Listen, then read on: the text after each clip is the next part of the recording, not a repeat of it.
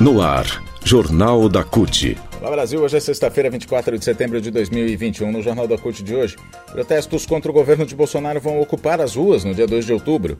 STF reconhece o direito de mulheres a 15 minutos de descanso antes das horas extras e ainda deputados manobram para atacar bancários no PL do trabalho aos sábados e domingos. Você confere a partir de agora aqui no Jornal da CUT.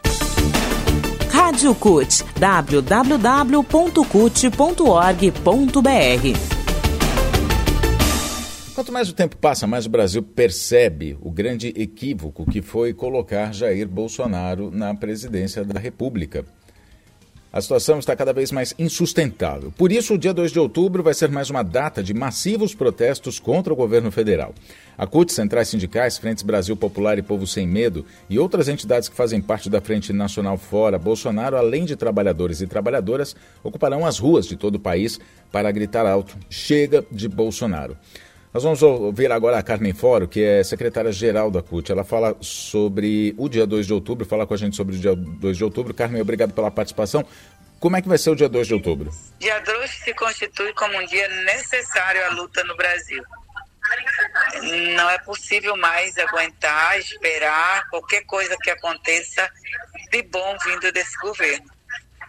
É um governo comprovadamente genocida, que parece que vive no país é, num país, num outro país, a partir da sua declaração na ONU. Uhum. Que por aqui está tudo muito bem, mas o povo está passando fome.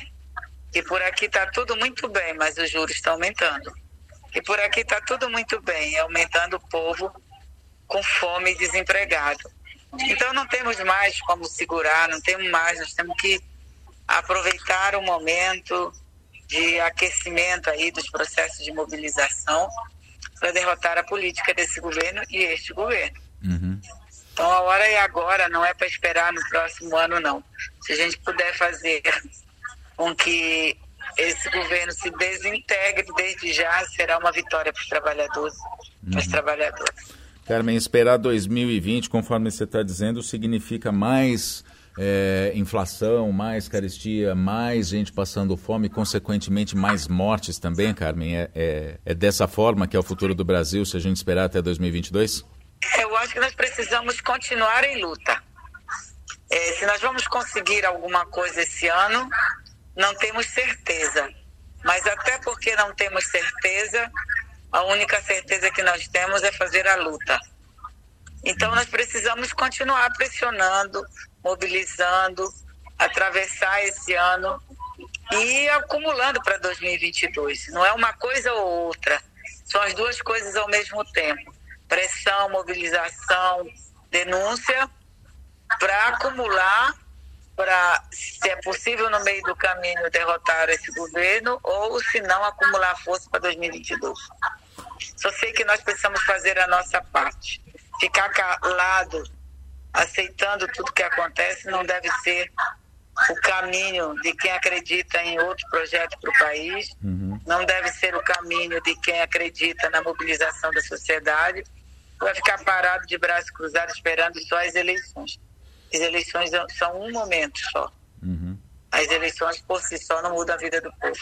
Elas uhum. também contribuem, elas são muito decisivas, mas é preciso combinar mobilização, pressão e, ao mesmo tempo, acumulando para as eleições. Ok, Carmen. Então fica a convocação a todas as entidades filiadas à CUT, inclusive as centrais sindicais, aos movimentos populares, para que é, mobilizem suas bases para ocupar as ruas no dia 2 de outubro, certo? Exatamente. Como uma etapa da nossa luta, como um passo dado para fortalecer nossa luta. Direitos. Supremo Tribunal Federal decidiu que o artigo 384 da CLT de 1943, esse artigo, que dava direito às mulheres de 15 a 15 minutos de descanso antes do início do período de horas extras, é constitucional.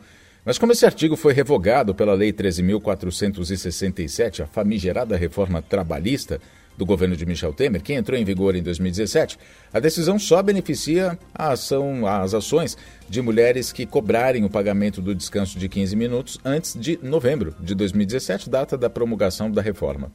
O advogado Ricardo Carneiro, especialista em direito do trabalho, sócio do escritório advogado, de advogados LBS, diz que a decisão do STF é importante porque reconhece a constitucionalidade de um direito social histórico em benefício das mulheres, cuja aplicação vinha sendo deturpada pelos empregadores e pelo próprio judiciário por meio da aplicação cega do princípio da igualdade. Ele orienta, inclusive, as mulheres sobre o que fazer para reivindicar esse direito. Ele diz que a, a, trabalhadora deve procurar o departamento jurídico do sindicato para ver se há alguma ação coletiva ou mesmo para confirmar se tem esse direito de acordo com o período trabalhado. Giro Sindical. O projeto de lei 1043 de 2019 é a mais nova bomba em tramitação na Câmara dos Deputados que deve cair sobre a categoria bancária. O projeto, que autoriza a abertura de agências bancárias aos sábados e domingos, de autoria do deputado David Soares, do DEM de São Paulo, teve parecer favorável à aprovação apresentado no dia 17 pelo relator da Comissão de Defesa dos Consumidores, o deputado Fábio Ramalho, do MDB de Minas Gerais. Agora, está aberto para emendas durante cinco sessões e depois poderá ser votado na comissão. O prazo para a apresentação dessas emendas foi aberto na terça-feira, dia 21. A possibilidade de abertura das agências bancárias aos sábados e domingos já foi aventada diversas vezes no Congresso, tanto por meio de projetos de lei como o PLS 203 de 2017 quanto por medidas provisórias também, a MP 881 de 2019, a 905 de 2019, encaminhadas pelo governo Bolsonaro. E foi derrubada, todas essas ações foram derrubadas graças à pressão dos trabalhadores e seus representantes sindicais.